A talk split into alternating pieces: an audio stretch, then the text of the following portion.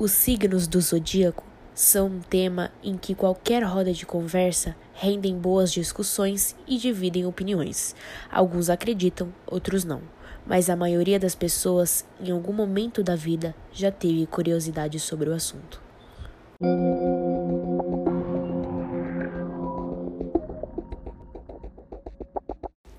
Bom dia, eu sou a Maria Eduarda Martinelli. Eu sou Tauã Santana. E sejam bem-vindos a mais um podcast. E o tema de hoje é sobre signos.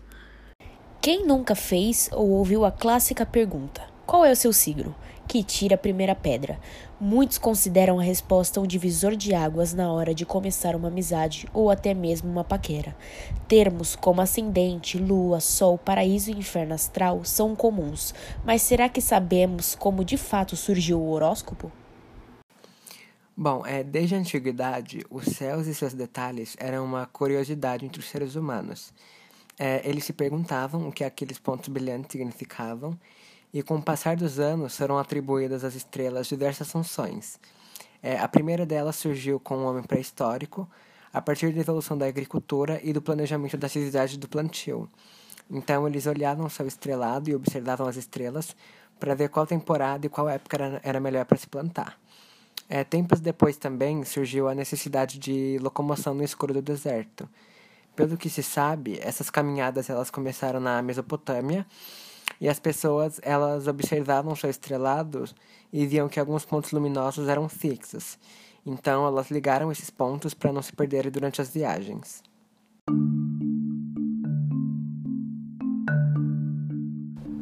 O zodíaco.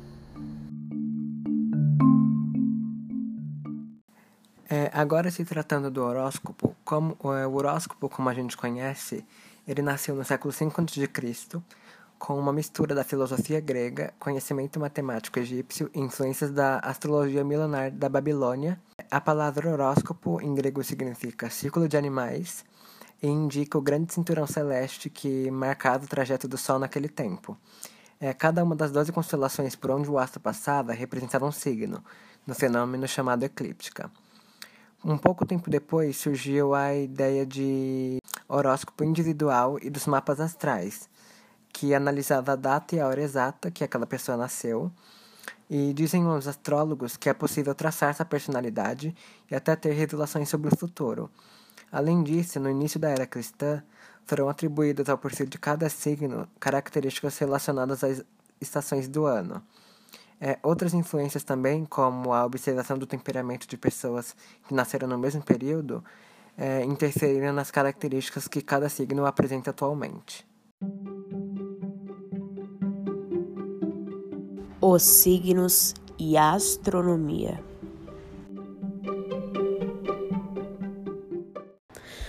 Na antiguidade, havia uma correspondência exata entre a astrologia e a astronomia.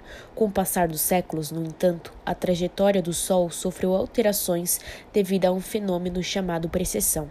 A partir disso, a tal correspondência acabou se tornando um tanto imprecisa. A Terra gira. Todos sabemos disso, mas o que nem todos sabem é que ela faz um movimento cônico, semelhante a um de um peão. A diferença é que nosso planeta demora 25,8 mil anos para completar uma volta. A Terra tem um ângulo de inclinação constante, mas a direção para a qual ela aponta muda com esse movimento. À medida que a Terra aponta para outro local, o lugar do Sol varia em relação às estrelas fixas. Afinal, o movimento do astro sofre influência direta da translação terrestre.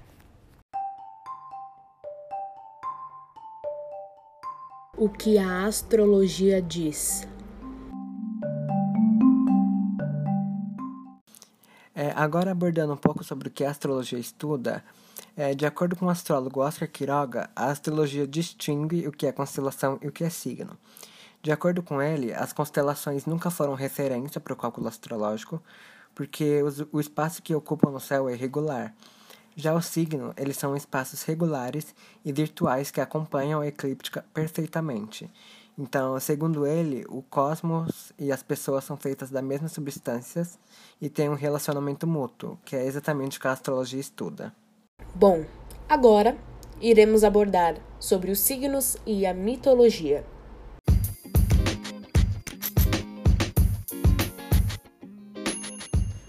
Gêmeos Castor e Pollux, filhos de Leda, rainha de Esparta, embora fossem gêmeos, tinham pais diferentes. Castor, filho do rei de Esparta, era mortal. Já Pollux, filho de Zeus, era imortal. Eles eram grandes amigos e juntos lutaram na guerra de Troia. Então, quando Castor morreu durante o combate, Pollux ficou perturbado. Zeus, então, decidiu tornar Castor imortal, eternizando os irmãos na constelação de Gêmeos.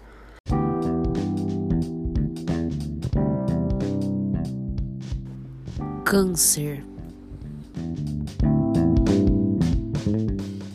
Bom, é, já câncer, em latim, a palavra significa caranguejo e é uma das doze criaturas mortas por Hércules. A esposa oficial de Zeus era ela ter enviado a criatura para enfrentar e assassinar o Hércules, mas o animal foi morto, mas ainda assim sua coragem foi eternizada em uma constelação.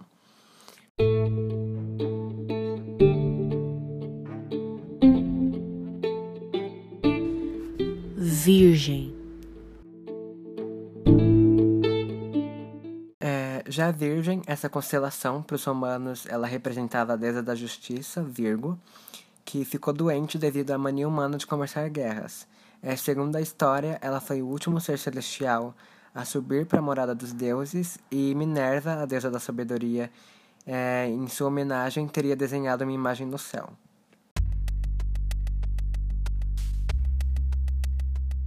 Libra. É, Libra é relacionado com Virgo. Segundo os romanos, o signo ele representa a balança usada por Virgo para pesar a alma dos seres humanos. Dependendo do resultado, o destino final era o paraíso ou o mundo subterrâneo.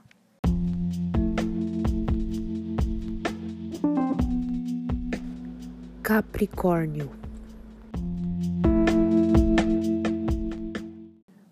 Bom, é, já a história de Capricórnio, é, na história grega, o animal que representa o signo é uma cabra com rabo de peixe, porque para fugir do titã Tifon, é, o deus da natureza Pan, que normalmente é representado por uma cabra, pulou na água e morreu porque não conseguiu se transformar completamente em um peixe, já que metade do seu corpo ficou acima da superfície.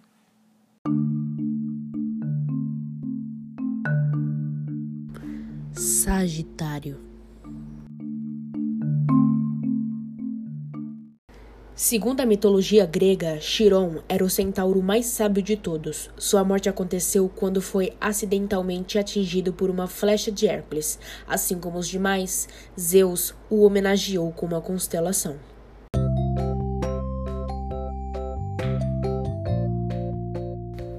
Escorpião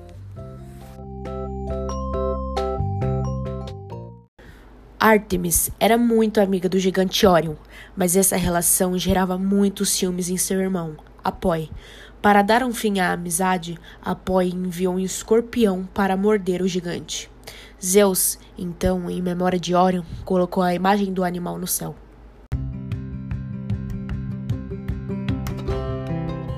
Peixes Segundo os gregos, Afrodite, a deusa do amor, e seu filho Eros teriam se transformado em peixes para fugir do titã Tifon, que não suportava a água. Para lembrar dessa fuga, Atena, deusa da sabedoria, criou uma constelação.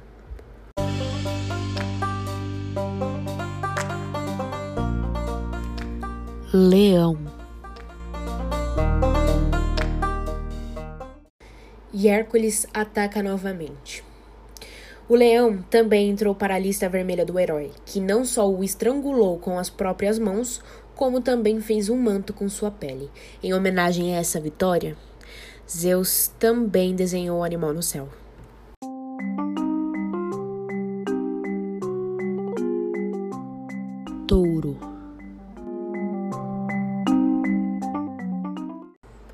O período de touro coincidia com a primavera há 4 mil anos, sendo o primeiro signo do zodíaco. Ele foi originado de um mito grego no qual Zeus, chefe dos deuses, assumiu a forma animal para atrair a princesa Europa. O touro também é uma figura importante nos calendários das civilizações mesopotâmicas, por simbolizar a fertilidade.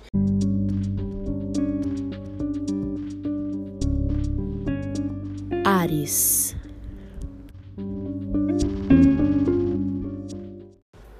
O filho do rei Atamas, Fricho, estava prestes a ser assassinado pela madrasta. Na hora H, ele foi salvo por um carneiro com lã de ouro enviado por sua mãe. O animal foi sacrificado e teve sua lã enterrada no pomar de Ares, o deus da guerra. Aquário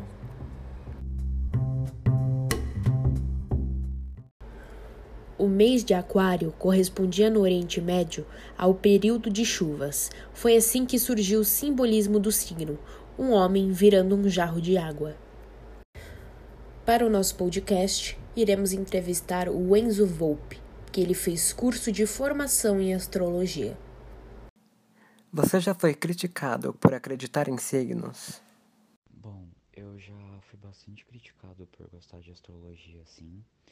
É, mas eu acho que isso surge principalmente porque, num primeiro momento, a maioria das pessoas confunde astrologia com horóscopo e pensa imediatamente em horóscopo de revista, horóscopo de jornal, que é um conteúdo comercial e totalmente raso, que se difere muito da astrologia, que é um conhecimento milenar e muito profundo. O que te fez criar interesse pelo assunto e o que mais te interessa? Eu sempre achei bastante interessante, assim, principalmente pelas imagens, pela, pelos nomes, pelos símbolos, pelas constelações. Sempre achei bem legal. É, eu lembro de quando, quando eu era criança eu já achava isso bem legal. E é bem compreensível, porque eu era, assim, fissurado em mitologia grega. E esse formato da astrologia que a gente usa, né, que a gente fala, é a astrologia helênica. Então, esse conhecimento ele foi desenvolvido durante o período helênico da Grécia Antiga. Então, essas imagens, né, essas histórias, elas estão muito conectadas com esse imagético, com esse imaginário dos gregos. O que mais me interessa, eu acho que é a questão do autoconhecimento mesmo. É, dizem que na Grécia Antiga é, faziam um mapa astral das crianças logo que elas nasciam, conversavam com os pais e aquilo era ensinado é, pelos, pelos tutores, enfim, professores da criança. No seguinte sentido, vamos supor que nascesse uma criança com Sol em Ares.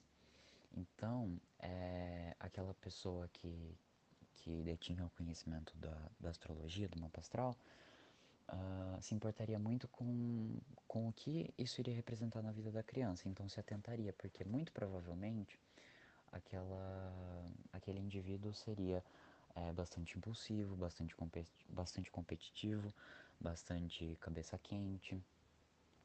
É, mas também teria um potencial muito grande para ser o líder dos projetos, é, para ser um empreendedor, então, né, que é aquela pessoa que tem sempre a ideia antes dos outros, então, eu acho esse é o propósito. É você entender por que você, por que você é desse jeito, né?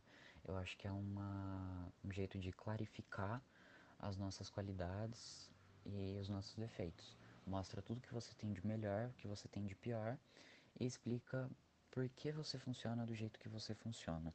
Quando você estuda a fundo, você vê que não tem nada da sua personalidade que escapa da astrologia. Inclusive, existem linhas de pensamento na astrologia, né? E o que eu mais gosto é a astrologia kármica, então que mexe com karma no caso, né?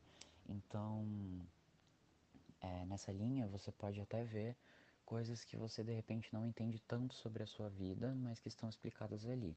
Óbvio que isso depende de crenças, né? Tem pessoas que não acreditam em karma e tal, mas estou falando por mim.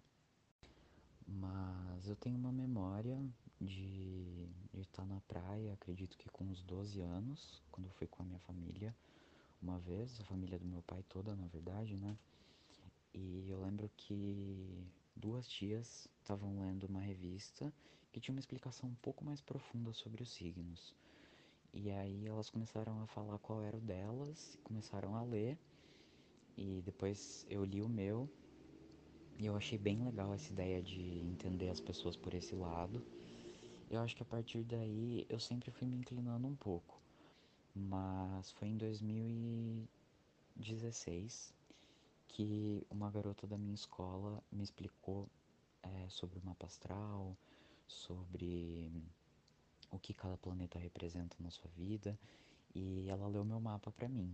E aí as coisas mudaram, assim, eu comecei a ver que era muito mais profundo do que eu imaginava, porque até então era um, era um interesse, mas não necessariamente algo que importava para mim. É, mas depois disso eu realmente me interessei muito.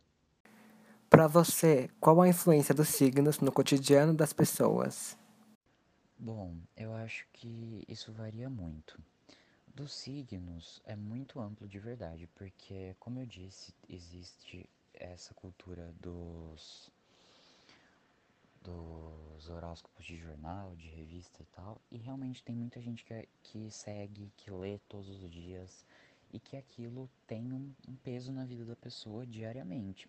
Ou é, insights, assim, essas, essas leituras bem rápidas, bem genéricas sobre o seu signo solar.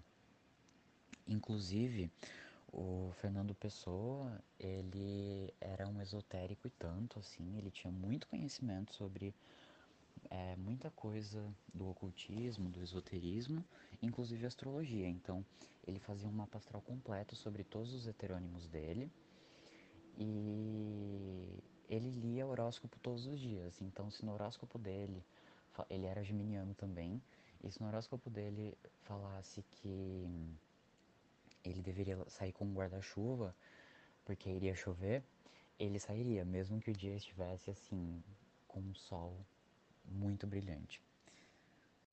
Então eu acho que existem diversos casos, né? Existem essas pessoas que, que guiam uma parte do cotidiano delas a partir dessas previsões mais rápidas. É, existem pessoas que acompanham também uh, os aspectos é, celestiais de cada dia, né? Então, por exemplo, ah, é, há poucos dias o Sol entrou em Libra, ou há poucos dias é, Saturno entrou em movimento direto em Capricórnio. Qual que é a influência disso? É, até quando isso vai acontecer? É, qual é a relação disso com o meu mapa? E aí isso é um campo de estudo muito grande, né? Você pode continuar analisando tudo isso e entendendo é, como isso pode te afetar. Então acho que existem esses dois lados, né? Uh, quem gosta dessa coisa mais imediata, mais rápida, é, não desmerecendo também horóscopo, tem alguns que são bem legais, mas o problema é que normalmente é muito genérico, muito fabricado e acaba sendo muito, muito, muito superficial. Então acaba sendo um pouco perigoso de levar a sério. Mas a astrologia ela consegue ver o, o macro assim de uma maneira muito legal. Então, por exemplo, eu cheguei a ver vídeos de vários e vários astrólogos e ler é, comentários, enfim, no final do ano passado, dizendo que esse ano seria um ano muito difícil a partir de março. E todo mundo ficava tipo, ah, tudo bem, vai ser difícil porque eu vou me frustrar um pouco mais no meu trabalho, ou porque eu vou sentir um pouco mais de dificuldade de me conectar com os meus amigos, com, é, com os meus familiares ou no meu relacionamento. E não, foi algo muito maior do que a gente esperava, né? Então, isso tudo está é, tá envolvido na astrologia também. Não é só falar o que o, que o seu signo diz sobre você é uma, é uma leitura do mundo mesmo. E esse conhecimento ele sobrevive a né, mais de, enfim, 3 mil anos. É, inclusive, se você prestar atenção, muitas culturas elas têm a própria astrologia, né, não só a chinesa, mas é, várias outras, e elas têm correspondências entre si. o que prova que não é algo, algo inventado ou algo exclusivo. É algo que tem muito estudo, né? Muita gente valoriza muito que os gregos tenham feito grande progresso na astronomia, mas o estudo astrológico andava lado a lado. Né? Claro que são conhecimentos diferentes, mas é, o mesmo povo, na mesma época, né, na mesma dedicação, hum, abriu caminho para as duas coisas. Então, não é como se a astrologia é, fosse uma invenção qualquer, sabe? Ela não é uma invenção, ela tem um estudo. E não é porque ela não é uma ciência que, que ela é menos válida. É, muita gente confunde isso, né? É, e tenta desvalorizar por conta disso, mas ao mesmo tempo ninguém diz que a astrologia quer se provar enquanto ciência. É, ficam, ah, mas é uma pseudociência. Tudo bem, mas ela não tem o intuito de ser ciência. É, ela está em outro campo do conhecimento humano, que é tão importante quanto as ciências. É, a arte não é uma ciência, sabe? Existem muitas coisas que permeiam a mente humana desde a existência do ser humano que não são ciência, nunca vão ser, e elas não têm a intenção de ser ciência, é, mas elas não são menos importantes por isso. Esse, esse pensamento é um pouco factual demais, o que é, o que é bastante perigoso, né? Então, acho importante ressaltar isso também. Muito obrigada, Enzo, pela entrevista. E é isso. A gente fica por aqui. Até o próximo podcast. Tchau, tchau.